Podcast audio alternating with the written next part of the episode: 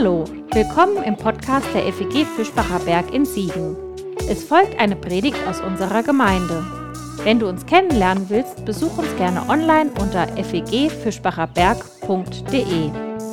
Jetzt wünschen wir dir eine gute Zeit mit unserem Podcast.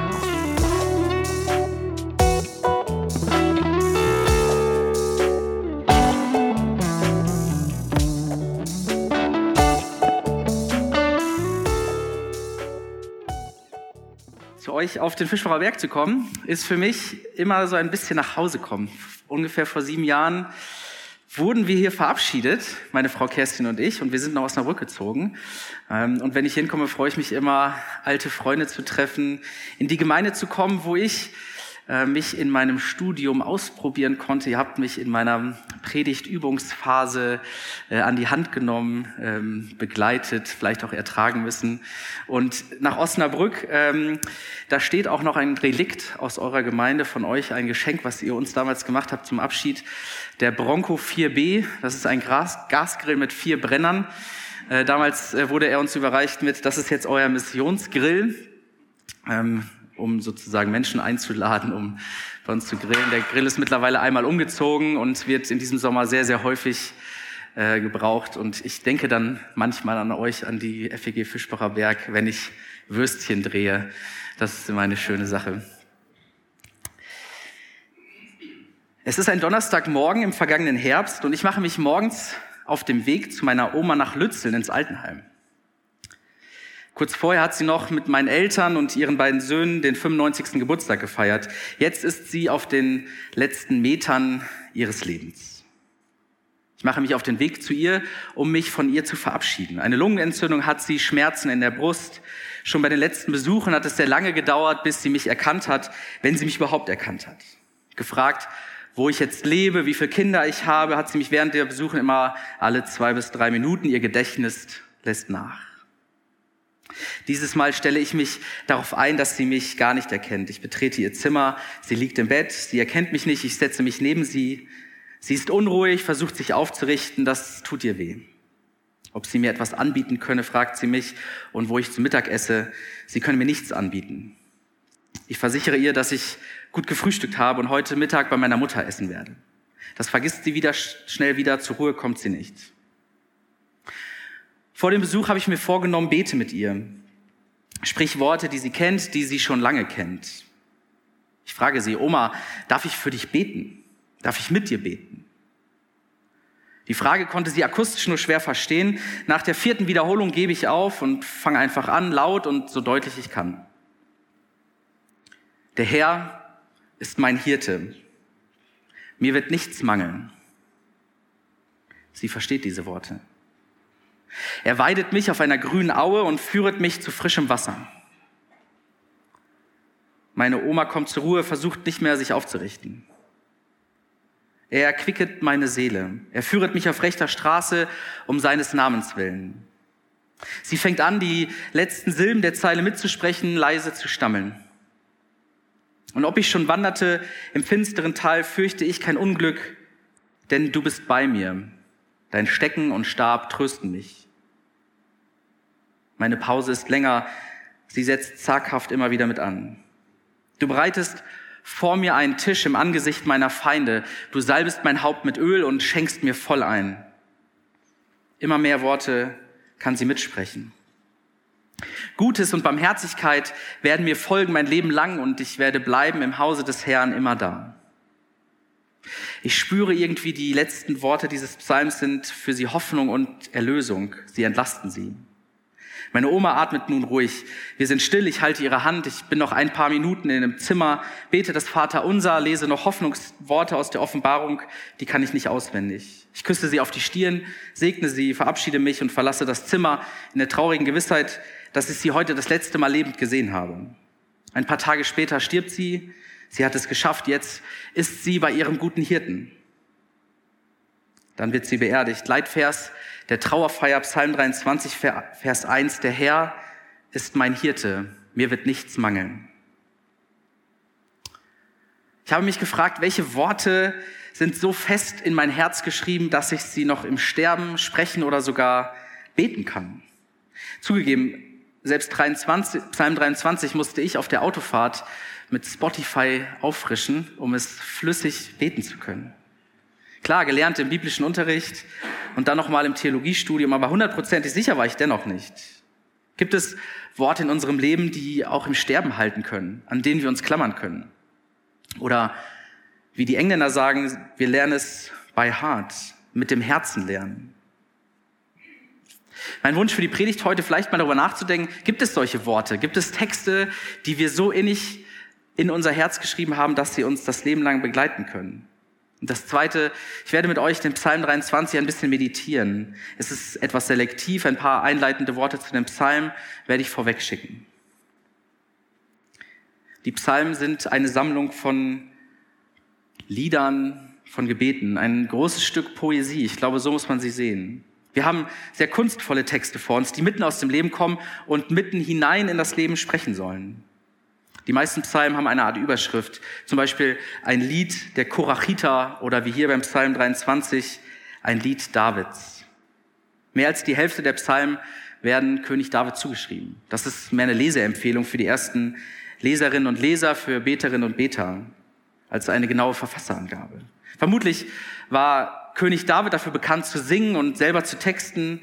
Dass er diese 83 Psalmen geschrieben hat, ist unwahrscheinlich, aber das macht nichts. Das ist auch egal, denn es schickt vorweg, dass es jetzt lohnt, aufzupassen.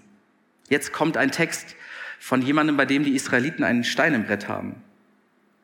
Es lohnt sich, das zu lesen, zu singen, zu beten. Die Psalmen sind eine Sammlung, nicht am Stück entstanden. 150 Texte, Lieder, Gebete. Manche von ihnen nur ein paar wenige Verse lang. Der längste Psalm 119 umfasst 146 Verse. Es gibt Psalmen, die haben untereinander wörtliche Übereinstimmung und trotzdem wurde das nicht einfach rausgestrichen, weil man sich gedacht hat, das doppelt brauchen wir nicht. Manche Worte lohnt es sich einfach doppelt zu beten, doppelt zu singen. Die Psalmen kommen aus dem Leben. In der Theologie spricht man davon, dass sie einen Sitz im Leben haben. Man versucht, sie einzuordnen, sie herauszufinden, wo haben sie ihren Ursprung. Es gibt die Wallfahrtspsalmen, die man auf dem Weg nach Jerusalem zusammen als Gemeinschaft laut gesungen hat. Es gibt Lobpsalmen, die man im Gottesdienst als Dankeslied gesungen hat. Es gibt Klagepsalmen für die dunkelsten Momente im Leben. Es gibt Lehrpsalmen, die den Kindern zu Hause in der Familie vorgelesen wurden. Jemand sagt über die Psalmen, ein, die Psalmen sind ein Gebet und Lebensbuch, das mitten in Leid und Angst eine umfassende, hoffnungsstiftende Deutung menschlicher Existenz im Angesicht Gottes geben will. Das Leben im Angesicht Gottes deuten, die dunklen Täler und die grünen Wiesen. Mit all dem Schönen und all dem Furchtbaren, was zum Leben dazugehört. Es ist irgendwie auch ein Spiegel für unser Leben, wo wir merken, das hat Ecken und Kanten, manchmal läuft es rund, es ist alles dabei. Und deswegen sind diese Psalmen auch manchmal so schwierig zu lesen, weil in ihnen auch Hass und Trauer stecken oder Wut und Angst. Aber deswegen finde ich sie auch wunderbar, weil sie all das nicht ausblenden, weil all das zum Leben dazugehört. Die Psalmen sind schonungslos ehrlich, wie das Leben nur sein kann. Für die ersten Christinnen und Christen waren die Psalme von Anfang an bedeutende Texte. Rund ein Drittel der Zitate aus dem Neuen Testament, die aus dem Alten Testament kommen, sind Psalmzitate. Keinem anderen Teil des Alten Testaments haben sich Christinnen und Christen so stark identifiziert und sie für sich mit in Anspruch genommen. Auch in der Zeit danach hat man sich wieder, hat man sich weiter an dem Psalm orientiert. Es wurde danach nie ein vergleichbares Gesang- und Liederbuch geschaffen. Und das ist bis heute so. Und der Psalm 23 ist vermutlich der bekannteste unter ihnen. Irgendwie, irgendwo, irgendwann hat jede und jeder von uns ihn vermutlich schon einmal gehört. Vielleicht in dieser Luther-Übersetzung, die ich eben vorgetragen habe. Im Kindergarten, Sonntagsschule, Konfi, Rallyeunterricht. Er wird auf dem Krankenbett gelesen, auf Beerdigungen, in Gottesdiensten, im Kindergottesdienst. Und heute am Fischi. Der Herr ist mein Hirte, mir wird nichts mangeln. Er weidet mich auf einer grünen Aue und führet mich zu frischem Wasser. Ganz ehrlich, es ist ja offensichtlich, dass das nicht stimmt. Zumindest nicht immer. Also ich meine die Erfahrung, dass Menschen Mangel leiden, dass Menschen nicht genug haben, Und damit meine ich nicht meine manchmal egoistischen Bedürfnisse meinen, nicht genug bekommen können. Damit meine ich die Erfahrung, dass es für manche im Leben schlicht nicht reicht. Dass es für manche nicht zum Leben reicht. Der Psalm 23 ist aber nicht in einer Zeit des Wohlstandes entstanden, in der alle Menschen einfach nur genug hatten. In der es keine Armut, kein Leid, kein Hunger gab. Diese Zeit gab es wohl nie auf der Erde. Der Psalm 23 entsteht in einer Zeit, in der Menschen als Nomaden durch die Gegend ziehen und in der es manchmal für Mensch und Tier reicht und manchmal eben nicht. Das ist vielleicht das Erste, was ich hier besonders finde. Die Menschen, die diesen Psalm beten, wissen um die Widrigkeiten des Lebens. Gleich mit dem dunklen Tal, das vorkommt, wird das ja deutlich. Das wird nicht einfach ausgeklammert. Ich glaube, der Psalm 23, besonders der erste Vers, ist ein Balanceakt zwischen Sehnsucht und Wirklichkeit. Zwischen dem, wie die Welt sein sollte, wie sie sein könnte, meine Welt, unsere Welt, und dem, wie sie wirklich ist. Der Psalm wurzelt in der Erfahrung, dass es manchmal nicht reicht und dass darin trotzdem Gott als der gute Hirte aufbrechen kann, zum Vorschein kommen kann. Du kannst diesen Psalm in Zeiten beten, in denen die Wiesen grün und saftig und schön sind, in denen es dir gut geht in denen du genug Wasser hast, in denen es nur so läuft. In diesen Zeiten ist der Psalm 23 ein Danklied für die Güte Gottes, für das reiche Leben, das er uns schenkt. Und du kannst den Psalm aber auch beten in den Zeiten, in denen dir selbst vielleicht die Hoffnung fehlt, dass das Gras überhaupt noch grüner werden kann, die Wiesen noch saftiger. In diesen Zeiten kann dieser Text zu einem Hoffnungsschimmer werden, an den du dich klammern kannst. Vielleicht sogar bis zum Sterbebett wie bei meiner Oma. Ich glaube, das ist ein Grund dafür, warum der Psalm so viel Power hat, weil er so flexibel ist, sich unserem Leben anpasst oder wir uns dem, was dort geschildert wird. Ich glaube, ein weiterer Grund ist, dass dieser Psalm mit Bildern arbeitet, die auch für uns so einfach zu verstehen sind, die so pragmatisch sind, so plastisch vor Augen stehen. Der Herr ist mein Hirte, er führt mich, er sorgt für mich. Das sind menschliche Grundbedürfnisse, die hier ausgesprochen werden. Und wenn die nicht gestillt sind, dann fehlt ja was. Dann kann hier durch diesen Psalm eine Hoffnungsperspektive durchschimmern. Manche Ausleger legen Wert darauf, dass es in diesem Bild des Hirten vor allem darum geht, dass der Hirte der weise, kluge Führer ist, der weiß, wo die grünen Wiesen sind und so. Und wir, äh, die Leserinnen und Leser, die Beta, wir, die wir diesen Text uns angucken, die dummen Schafe, äh, die geführt werden, die dem Hirten hinterherlaufen und blind vertrauen müssen. Ich weiß nicht, ob es mit diesem Bild ähm, ob das mit diesem Bild ausgedrückt werden soll. Für mich steht eher das Vertrauen der Tiere im Vordergrund, die ja immer wieder die Erfahrung machen, dass der gute Hirte sie versorgt. Er sucht die frischen Weiden. Er zeigt uns einen Weg. Und ob ich schon wanderte im finsteren Tal, fürchte ich kein Unglück, denn du bist bei mir. Dein Stecken und Stab trösten mich. Im ersten Halbsatz wird ein großes Zerrbild aufgeräumt. Das lautet in etwa so, wenn du glaubst, wenn du richtig glaubst, dann wird dein Leben gut gelingen, dir wird es gut gehen und dein Weg wird leichtfüßig und ich glaube, das ist falsch. Der Psalm sagt ja, ja, es gibt diese dunklen Täler. Es gibt die Zeiten, in denen es nicht läuft. Und jeder und jede von uns hat vielleicht in seinem, ihrem Leben unterschiedliche Erfahrungen gemacht, auf die wir das anwenden können. Zeiten der Trauer, Zeiten des Misserfolges, Zeiten des Scheiterns, Zeiten des Selbstzweifels. Das gibt es. Aber, und das ist für mich die Gewissheit, an die sich dieser Psalm klammert, da müssen wir nicht alleine durch. Niemals. Immer, immer mit dem guten Hirten an unserer Seite. Und hier im Text passiert etwas, das häufiger in Psalmen passiert. Ein Anredewechsel. Vom Er, der Herr ist mein Hirte, zum Du. Du bist bei mir dein Stecken und Stab trösten mich. Die Gewissheit, dass der Hirte da ist, lässt den Beter ihn selbst anreden, sich ihm zuwenden, in aller Not in dem finsteren Tal. Du bist bei mir.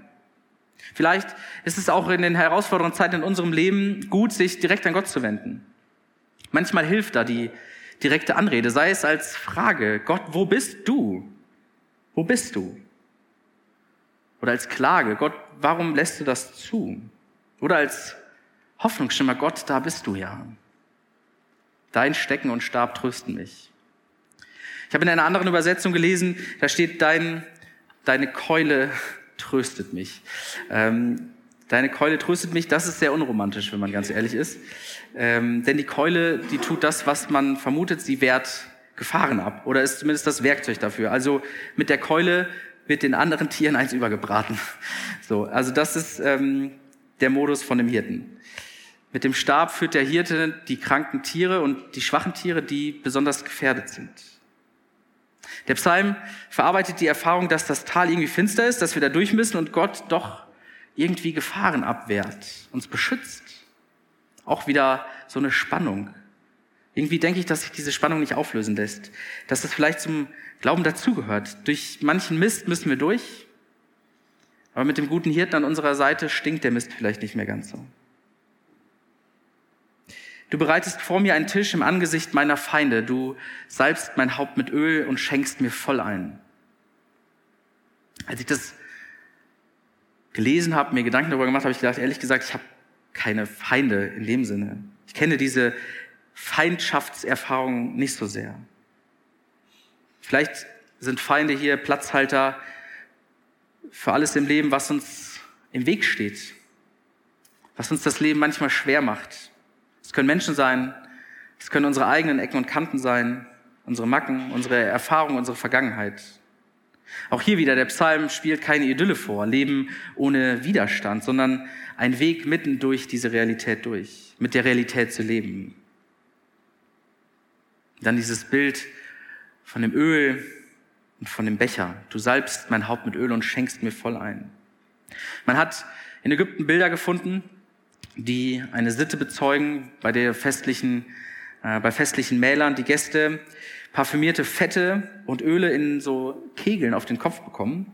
Äh, und dann wurden denen so Kegeln auf den Kopf gebunden und es wird heiß und dir läuft die Suppe, das warme, gut riechende Öl den Kopf runter, die dann im Laufe des Mahls dich sozusagen einölen. Äh, und es ist ein betörender Wohlgeruch, ich finde das Bild ehrlich gesagt ein bisschen verstörend. Ich, so, ich sitze beim Christoph im Garten zum Grillen und ich habe so einen Ölkegel auf dem Schädel und das läuft mir so runter und währenddessen esse ich Hummus und Oliven und Brot und so. Ich habe überlegt, ob ich das mit einem der Jungs von der Musik mal vorführe, aber keiner war bereit. Ähm, ist vielleicht auch auf dem Teppich schwierig. Aber das Bild, das steht für Großzügigkeit, für Fürsorge, alles Beste für diese Person. Inmitten deines und meines Lebens. Vielleicht wird uns das bewusst, wenn wir uns umschauen, wenn wir uns umschauen und sehen doch, was alles da ist. Vielleicht hilft uns das, wenn wir die Augen nicht auf das dunkle Tal richten, sondern auf den guten Hirten, auf all das Gute, das vor uns liegt. Ein klassischer Perspektivwechsel, der nicht die Situation an sich verändert, aber unseren Blick darauf. Ich glaube, der Psalm 23 ist eine Herausforderung, den Blick aufzurichten und nicht im Selbstmitleid oder in der Verzweiflung zu versinken. Es geht weiter mit dem Hirten an unserer Seite. Gutes und Barmherzigkeit werden mir folgen mein Leben lang und ich werde bleiben im Hause des Herrn immer da. Der Psalm endet mit einem Bekenntnis. Ich bleibe beim Herrn. Das möchte ich, das spreche ich aus. Wenn der gute Hirte, wenn dieser gute Hirte an meiner Seite geht, dann will ich an seiner Seite bleiben. Dann will ich das. Dann will ich mit ihm gehen. Dann will ich das nicht verpassen.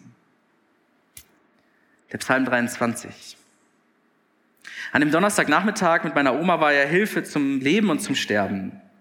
Und heute vielleicht Inspiration für all die saftigen Wiesen, die wir durchqueren und für all die dunklen Täler, durch die wir durch müssen. Amen.